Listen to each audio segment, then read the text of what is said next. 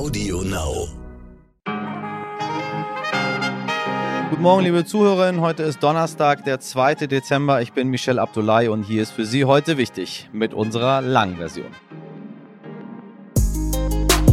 Die Impfpflicht, sie kommt, sagt Olaf Scholz. Wenn der Bundestag denn zustimmt, dann könnte schon ab Februar tatsächlich jede Person zu einer Corona-Impfung verpflichtet werden. Wie die Strafe für Verweigerer aussehen könnte, ist noch genauso unklar wie die Art, nach der die Impfpflicht kontrolliert werden soll. Klar ist nur, es bleiben noch ein paar Monate, um alle Ungeimpften mit guten Argumenten und gesundem Menschenverstand zu einer Impfung zu bewegen, ehe der Staat das eher ohne Argumente tut. Wir haben es in den vergangenen Wochen ja schon mit wissenschaftlichen, medizinischen, moralischen, ethischen und rationalen Argumenten versucht. Heute lassen wir einfach mal einen Notarzt erzählen, wie er die Lage aktuell einschätzt. Und passend dazu wurde Ihr Moderator äh, heute aufgefrischt, heute geboostert. Wie ich gelernt habe, war meine J&J-Impfung aus, weiß ich gar nicht, Mai, Juni, äh, letztendlich schon fast wertlos. Ich hätte mit dieser Impfung so gut wie gar keinen Schutz mehr heute und ich bin relativ froh, dass ich heute eine weitere Impfung bekommen habe. Verzeihen Sie es, ein wenig fiebrig immer noch gerade und dann bin ich Schüttelfrost, aber auch das geht vorbei. Hauptsache, sich nicht mit Corona anstecken. Das möchte ich nicht.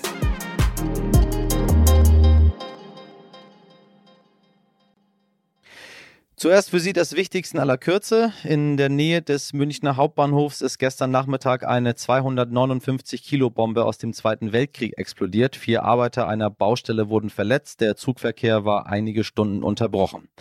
Heute entscheidet sich, ob Weihnachten 2021 eher wird wie Weihnachten 2020 oder wie Weihnachten 2019. Die Ministerpräsidentinnen der Länder, dazu Angela Merkel und Olaf Scholz, beraten nämlich über konkrete Corona-Maßnahmen in den kommenden Monaten. Zu den möglichen Verschärfungen gleich mehr.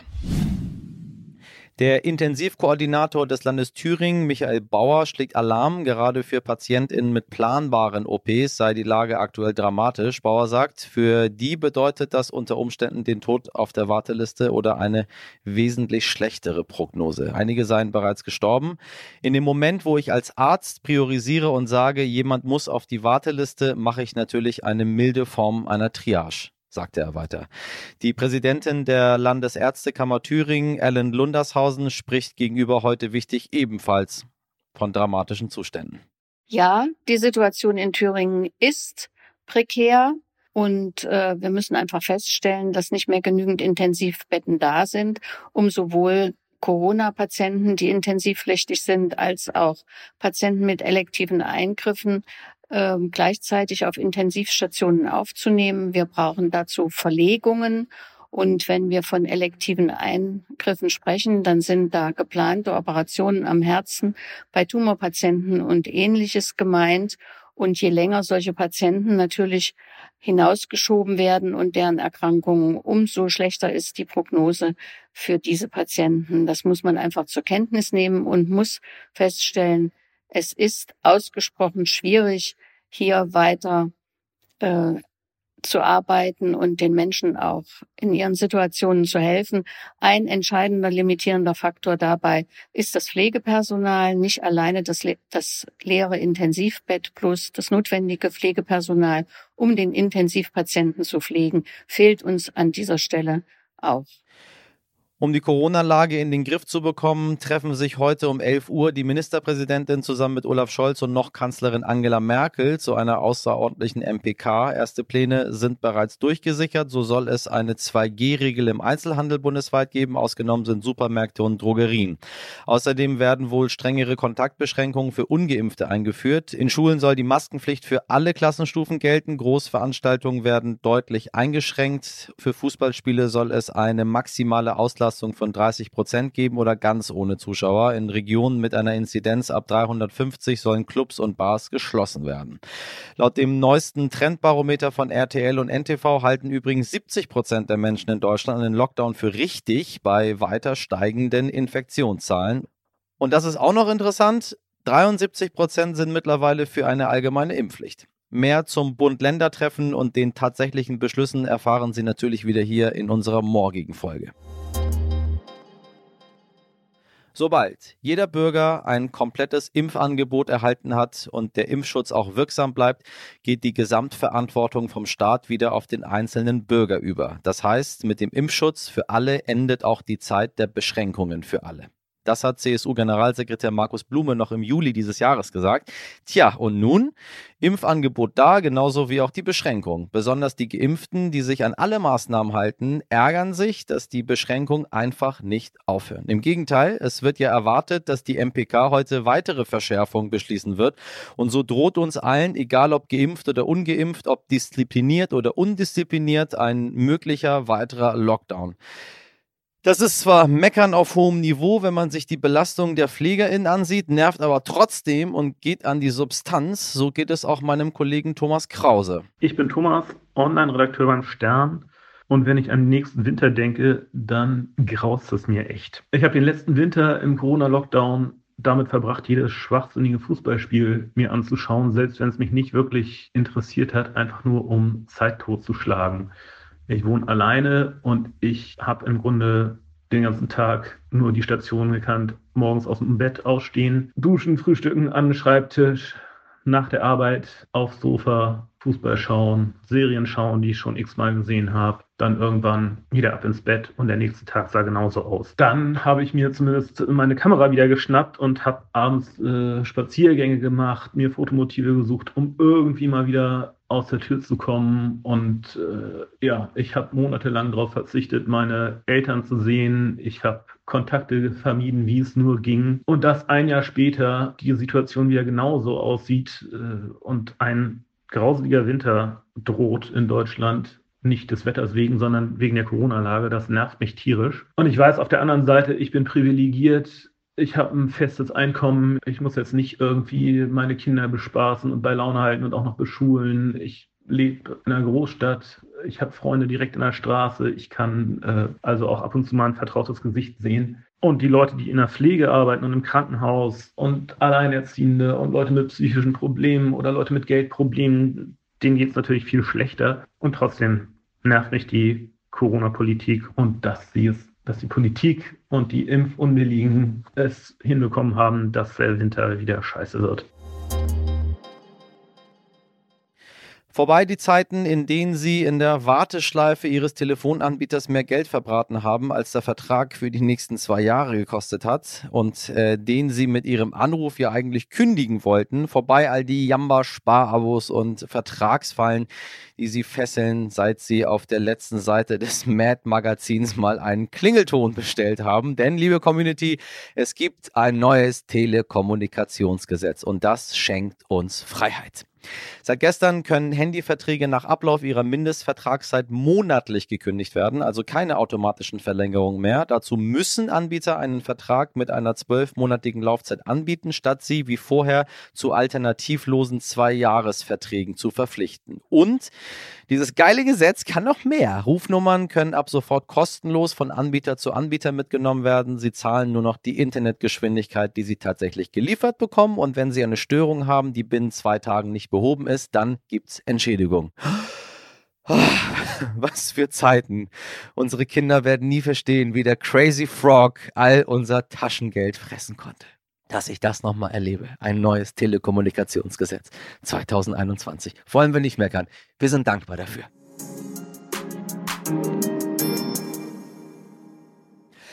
Vergangene Woche in Folge 155 haben wir darüber diskutiert, ob es eine allgemeine Impfpflicht in Deutschland geben sollte oder nicht. Und wir haben auch Sie gefragt, liebe Community, was Sie davon halten. Gerade einmal 14 Prozent von Ihnen waren dagegen, die allermeisten dafür, einige unentschlossen. Unter den vielen Zuschriften, vielen Dank noch einmal dafür, ähm, war auch eine unseres Hörers Frank mit dem Betreff Impfskeptikerin überzeugen. Frank schreibt darin, er sei ein Hörer der ersten Stunde, klarer Impfbefürworter und er sei verzweifelt auf der Suche nach einer Idee, wie er seine Tochter und ihren Partner ebenfalls von einer Impfung überzeugen könne. Weder Diskussion noch die Aussicht auf extra große Geschenke im Falle einer Impfung hätten da etwas bewirkt. Tja, mein lieber Frank, schwierige Sache, aber ich glaube, so wie dir geht es gerade vielen Menschen in Deutschland. Was kann man noch tun, wenn wissenschaftliche Argumente nicht weiterhelfen und man seine engsten Angehörigen zu ihrem Schutz auch nicht zwingen kann? Jens Spahn sagte kürzlich, er würde Impfverweigerer am liebsten auf die Intensivstation zerren, damit sie sähen, was da abginge. Lieber Frank, so etwas können und wollen wir deiner Tochter und ihrem Partner natürlich nicht anbieten. Was wir aber können, wir können die Intensivstation zu uns in den Podcast holen. In der großen Titelgeschichte des aktuellen Stern erzählen Betroffene von der im Moment wirklich katastrophalen Corona-Situation in Deutschland. Einer von ihnen, der Notfallarzt Johannes Strobel. Wir haben ihn gebeten, einmal zu erzählen, was er momentan erlebt. Johannes, ich grüße dich. Hi, moin. Äh, wie sieht dein Alltag momentan aus? Anstrengend. Anstrengend, ne? ja, anstrengend ist es. Alles voll? Ähm, der Alltag voll oder die Krankenhäuser, was meinst du? Sowohl als auch. ja, ja, ist äh, sowohl als auch tatsächlich. Also ähm, Alltag ist anstrengend, weil ja viel passiert momentan. Es ist irgendwie viel Bewegung in der Corona-Problematik. Das bedeutet, es wirkt sich natürlich direkt auf den Alltag aus, äh, dass wir viel zu tun haben, so auf allen Ebenen der Medizin das ist anstrengend, auch nervig, muss man ganz ehrlich sagen, weil man gefühlt das alles schon hinter sich hatte. Aber auch, weil nochmal ein bisschen anderer Drive ist, so im privaten Umfeld, wenn man ständig jetzt nochmal Fragen bekommt, was Impfung angeht, was das Boostern angeht, wie die Situation wirklich ist. Und gerade letztes Wochenende, als das ja durch die Medien ging, dass dieses Kleeblattkonzept irgendwie aktiviert wurde und da kamen natürlich viele, viele Fragen, was, was es damit auf sich hat und ob es wirklich so schlimm ist oder ob man selber involviert ist und ja, anstrengend. Also auf jeder, jeder Art und Weise anstrengend. Zumal man weiß, es wird ja nicht besser. Also in den, bei den letzten Wellen ging es persönlich mir immer so. Ich dachte so, jetzt ist es anstrengend auch, aber ja, ja. Ähm, es waren immer Maßnahmen so auf dem Weg. Also ob das jetzt eine Lockdown ist oder irgendwas anderes. Ähm, und dann hat man immer so den, den, den Lichtblick gehabt, so ja, in ein paar Wochen wird's dann wieder besser. Dann dreht sich die Kurve um. Und das ist im Moment, also geht mir so, wüsste jetzt nicht, was jetzt aktuell den Trend so umdrehen sollte, außer dass wir das Boostern forcieren, ja. was ja keinen unmittelbaren Effekt jetzt zeigt in der aktuellen Problematik. Sag mal, das Kleberprinzip bedeutet, man bringt Leute dann in andere Bundesländer, die an einen angrenzen oder in andere Krankenhäuser oder wie, wie wird das genau entschieden? Also ich bin jetzt kein Experte fürs Kleeblatt-Prinzip, äh, nur sozusagen ausführende Kraft als einer aus dem Rettungsdienst. Aber das Prinzip ist, dass man nicht regional Patienten verschiebt. Also wenn jetzt ein Krankenhaus überlastet ist oder droht zu überlasten oder Patienten nicht mehr in der Form versorgen kann, wie es das eigentlich will, dass es notwendig sein kann, dass man diese Patienten über weitere Strecken verlegt. Also das Prinzip soll erstmal sein, das regional zu lösen. Äh, und wenn aber das nicht mehr geht, dann hat dann äh, Deutschland äh, aus den Situationen in Frankreich und Italien gelernt und hat gesagt, wir organisieren das schon vorher und organisieren eine Verlegung ja. über weitere Strecken in, in Regionen, wo die Auslastung der Krankenhäuser nicht so hoch ist. Also jetzt aktuell ist die Situation extrem in Bayern und in, in Sachsen. Und die Kolleginnen und Kollegen vor Ort können das nicht mehr kompensieren, indem sie Patienten einfach in das nächstgelegene Krankenhaus oder in das übernächste Krankenhaus verschieben, so dass quasi Notstand herrscht im wahrsten Sinne des Wortes und dann äh, sind alle gefragt. Und dazu wurde Deutschland in verschiedene Regionen aufgeteilt. wenn man sich die Karte so anguckt, dann äh, sieht das so mit viel Fantasie aus wie ein Kleeblatt. Heißt jetzt halt so, der Norden steht mit am besten da. Und deswegen war die der Effekt, dass man Patienten aus dem Süden und aus dem Osten in den Norden verlegt. Und das Ding ist, das funktioniert dann eben koordiniert, beziehungsweise zentral koordiniert. Aber ich verstehe das nicht. Wer wird denn verlegt? Menschen, denen es äh, besser geht als äh, die, die eintreffen? Oder, also wer wird denn, wer wird denn verlegt? Mhm. Man stellt sich das eigentlich so vor, dass die Krankesten verlegt werden, aber das ist nicht der Fall. Also die richtig, richtig kranken Patienten, die bleiben nach Möglichkeit im Krankenhaus, weil es auch erstens mal sehr kompliziert ist, die zu verlegen. Das ist ein wahnsinniger, wahnsinniger logistischer Aufwand kann man sich als, wenn man mit Rettungsdienst nichts zu tun hat, ähm, gar nicht so richtig vorstellen. Und der zweite Punkt ist natürlich auch gefährlich. Also jemand wenn jetzt jemand im Krankenhaus schon versorgt ist, dann ähm, ist er ja in einer vergleichsweise sicheren Umgebung. Und ja. wenn der jetzt meinetwegen aus dem Bayerischen Wald nach Hamburg verlegt wird, dann ist er sechs oder sieben Stunden unterwegs. Also mit allem drum und dran. Oder meinetwegen nicht nach Hamburg, sondern irgendwo nach Schleswig-Holstein. Da muss er erstmal mit dem Krankenwagen zu einem Flugplatz gewacht werden. Da steht dann äh, eine Bundeswehrmaschine, die dann zig Patienten einlegt, die, die fliegen zum Flughafen, beispielsweise jetzt nach Hamburg, da wird der Patient wieder umgeladen oh in, ähm, in einen anderen Krankenwagen oder in einen Intensivtransportwagen, ist eigentlich der richtige ähm, Terminus sozusagen. Das heißt, man bewegt sich ständig über einen längeren Zeitraum in einem Bereich, der bei weitem nicht so sicher ist wie ein Krankenhaus. Und deswegen äh, guckt man, dass man nicht die allerschwerst äh, krankesten oder kritisch kranken, sagen wir, Patienten verlegt, sondern eben Patienten, die stabiler sind. Die Erfahrung zeigt aber, dass häufig die Patienten, die dann verlegt werden, dann doch ein bisschen kranker sind, als wir das eigentlich, eigentlich wollen. Weil die anderen, die reinkommen, noch kranker sind als die. Ja, es ist ja ein Potpourri sozusagen an Patienten da. Ähm, nach Möglichkeit würde man immer gucken, dass man einen Patienten verlegt, der noch gar nicht so lange im Krankenhaus ist. Nehmen wir mal an, jemand ist seit Wochen im Krankenhaus und der wird jetzt verlegt in ein anderes Krankenhaus, da geht ja immer Information verloren von Intensivaufenthalt zu Intensivaufenthalt. Mhm. Äh, klar unterhalten sich die Kollegen und Kollegen miteinander, die äh, schreiben aufwendige Briefe, aber es geht bei jeder Übergabe, je aufwendiger die wird, geht Information verloren. Und das will man natürlich vermeiden. Aber wie gesagt, ich bin fürs Kleeblattkonzept selber gar nicht in der Organisation. Aber du hast mitgemacht bei, bei Verlegungen. Ich meine, äh, du hast ja, so, so, wie ich das heraushöre, äh, weißt du ja schon ganz gut, wie Verlegungen funktionieren und hast dann Erfahrungen damit. Wie ist das denn, wenn einer deiner PatientInnen verlegt wird? Ist dir das, ist dir das passiert? Also, Verlegung gibt es natürlich unabhängig von Corona im Rettungsdienst ständig. Es gibt äh, Rettungsmittel, die sind dafür spezialisiert. Also das, was ich eben gerade schon erwähnt habe, äh, so ein Intensivtransportwagen, äh, der macht praktisch nur Verlegung. Aber es kommt jetzt immer mehr auch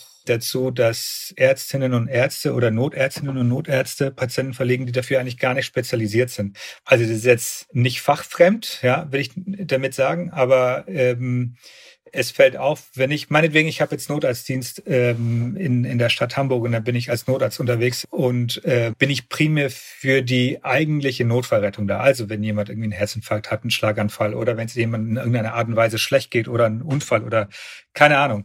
Und es kommt immer mehr, äh, immer häufiger dazu, dass wir alarmiert werden für eine Verlegung. Ja. Ja, das muss jetzt gar nicht zwingend mit Corona zusammenhängen, sondern es kann sein, dass man Corona-Patienten verlegt von einem Krankenhaus, was die Versorgung nicht mehr aufrechterhalten kann, weil es zu kompliziert wird. Zum Beispiel muss der Patient eine Herz-Lungen-Maschine oder sowas. Ja, und der muss dann in das nächste Krankenhaus.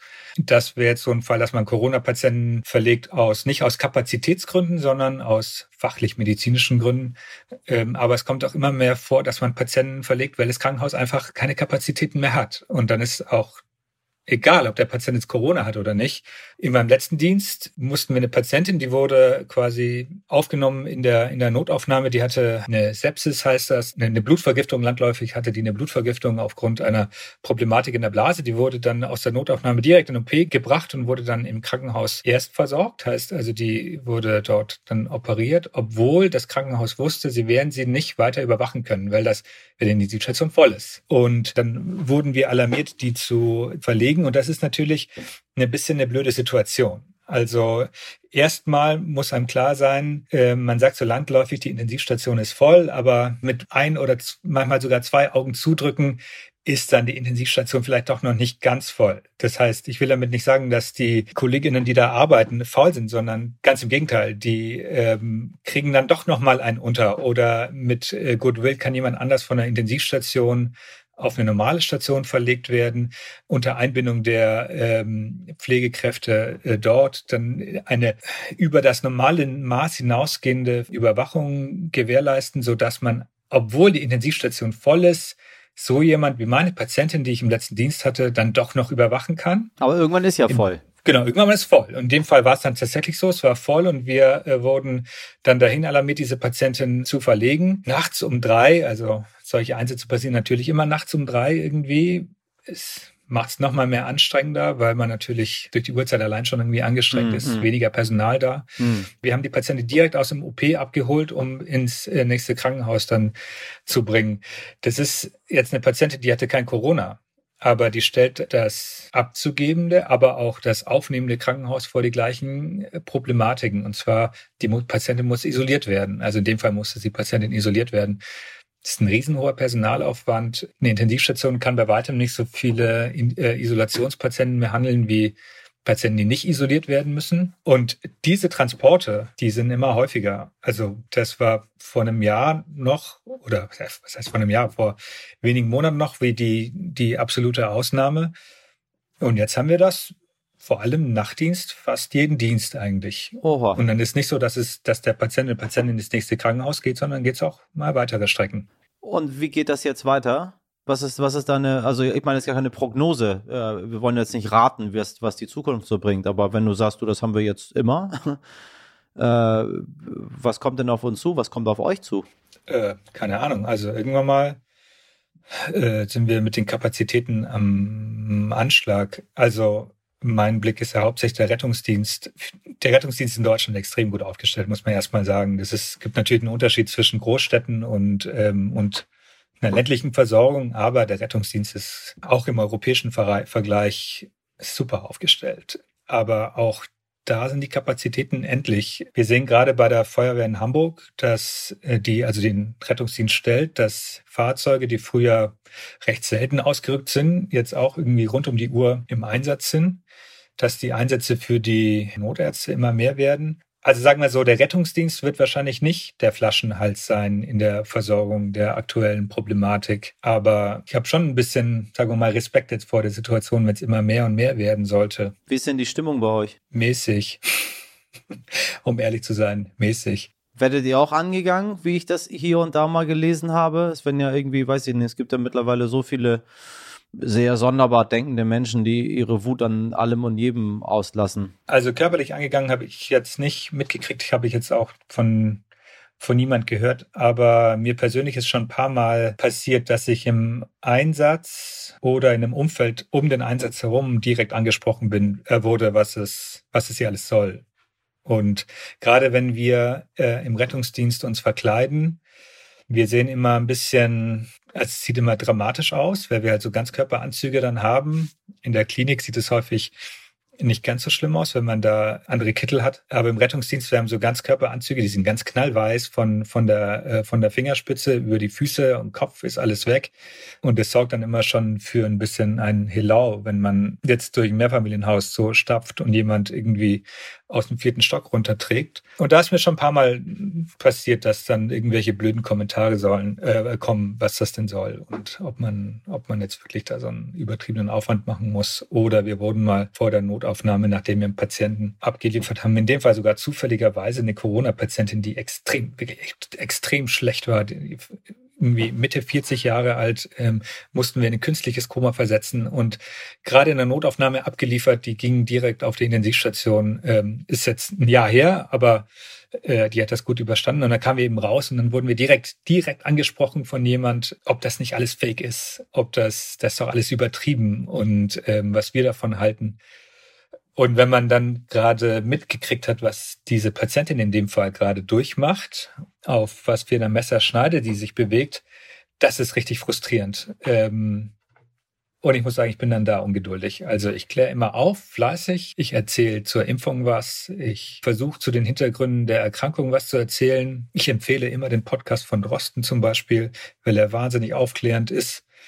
Aber da ist natürlich die Bereitschaft dazu zu hören, ist immer nur mäßig. Nein, das ist, also ich glaube, nach der aktuellen Situation, den Inzidenzen, den Bildern aus den äh, Krankenhäusern, den Bildern weltweit von den Menschen, die unglaublichen Zahlen von äh, Toten weltweit. Äh, das, was du hier schilderst, was äh, Tausende deiner Kollegen schildern, äh, Herr Drosten in allen Ehren. Ich glaube, das Letzte, was man dann noch braucht, ist der Drosten-Podcast. Man muss nur einmal den Fernseher anschalten und dann hat man alles, was man sehen will, gesehen. Vielleicht leisten wir heute einen klitzekleinen Dienst dazu bei. Ähm, ich hoffe, dass dir nicht mehr schlimme Dinge passieren und ich hoffe, äh, dass ihr weiterhin so viel Kraft habt, da durchzukommen. Ich danke dir für das Gespräch, Johannes. Ja, bitte. Ich hoffe, dass wir das schaffen. Ich hoffe auch. Ich hoffe auch. Volle Intensivstationen, PatientInnen, die mit dem Helikopter verlegt werden, Da will man weder für verantwortlich sein, noch will man jetzt gerade in ein Krankenhaus eingeliefert werden. Beides lässt sich leicht vermeiden mit einer Impfung. Vielleicht haben aber auch Sie, liebe Community, noch eine Idee, wie man Franks Tochter von einer Impfung überzeugen kann. Dann schreiben Sie uns wie immer gerne an heute. Und ich sage Ihnen, meine Güte, Mann, bin ich froh, ganz ehrlich, heute meine äh, weitere Impfung da bekommen zu haben. Ich wusste gar nicht, dass J&J nach so kurzer Zeit quasi wirkungslos ist. Bin ich ehrlich gesagt ziemlich dankbar dafür. Gott, ja, naja, so, schauen wir weiter. Heldin des Tages. Mal was anderes. It's Britney, Bitch. Und es ist ihr Geburtstag, Bitch. Heute wird Britney Spears 40 Jahre alt und das dürfte sie feiern wie schon lange nicht mehr. Oder besser gesagt, wie schon 13 Jahre lang nicht mehr. Denn so lange war Britney Spears gefangen in der Vormundschaft ihres Vaters. Was es damit nochmal auf sich hatte und wie Britney aus diesem abstrusen Gesetz wieder freikam, das habe ich meinen Kollegen Jochen Siemens einmal gefragt. Jochen, sag mal, 13 Jahre war Britney jetzt wegen eines umstrittenen Gesetzes abhängig von ihrem Vater. Sie durfte nicht mal ohne ihn Auto fahren. Jetzt ist sie frei. Wie kam es dazu?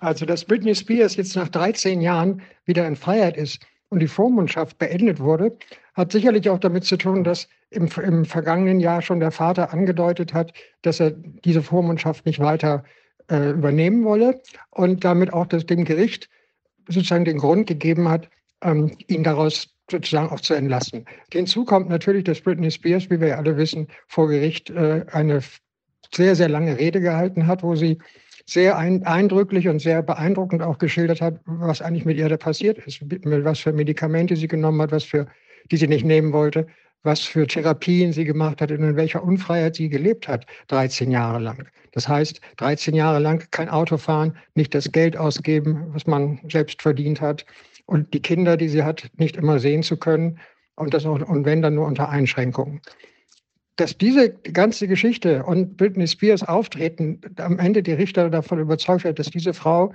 äh, mit ihren jetzt 40 Jahren doch selbstständig leben kann, äh, war eigentlich überfällig.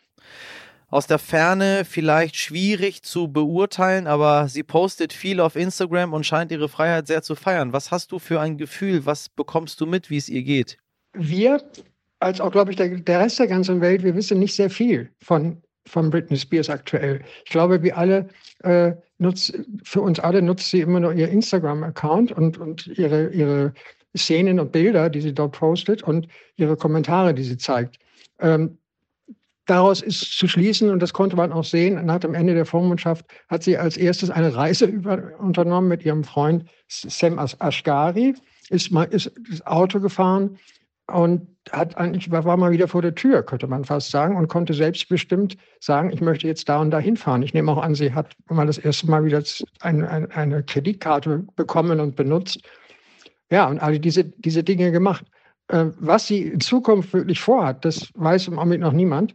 Äh, es ist nicht bekannt, ob sie wieder auf die Bühne geht. Es ist nicht bekannt, ob sie eine Platte macht oder ähnliches. Was sie angekündigt hat, äh, und das war ja fast eine Drohung. Sie hat angekündigt, dass sie über das, was in diesen 13 Jahren der Vormundschaft äh, doch alles passiert ist, auch vor allen Dingen mit und ihren, in ihrer Familie, darüber werde und wolle sie noch berichten.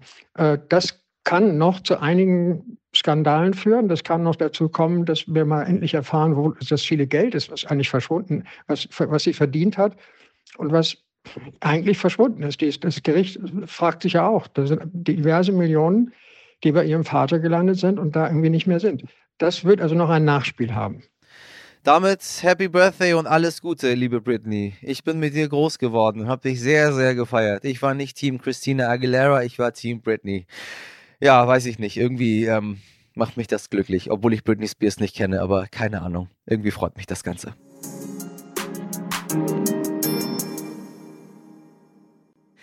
Das Jahr neigt sich dem Ende zu. 2021 wird abgehakt. Die ersten Jahresrückblicke laufen im Fernsehen und seit gestern ist auch der Spotify-Rückblick da. Darin bekommen UserInnen zusammengestellt, welche Songs sie dieses Jahr am meisten begleitet haben und auch welche Podcasts. Wir hoffen natürlich, dass wir Teil sein dürfen von ihrem Rückblick und geben uns sonst auf jeden Fall Mühe, es nächstes Jahr zu werden. Äh, vielen Dank übrigens an die paar Leute, die mir schon ihre Screenshots geschickt haben, wo wir Platz 1 waren, sind. Ähm, Ich habe mich gefragt, was ist das? Jetzt weiß ich's.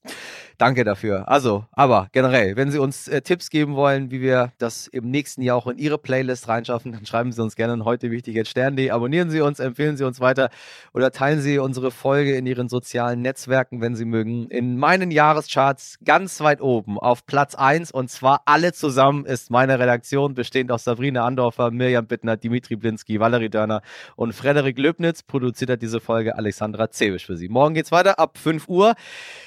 Ich hoffe, dass ich äh, die Nacht gut überstehe. Bis dahin einen schönen Donnerstag. Machen Sie was draus. Ihr Michel. Ein bisschen Schüttelfrost. Abdullahi.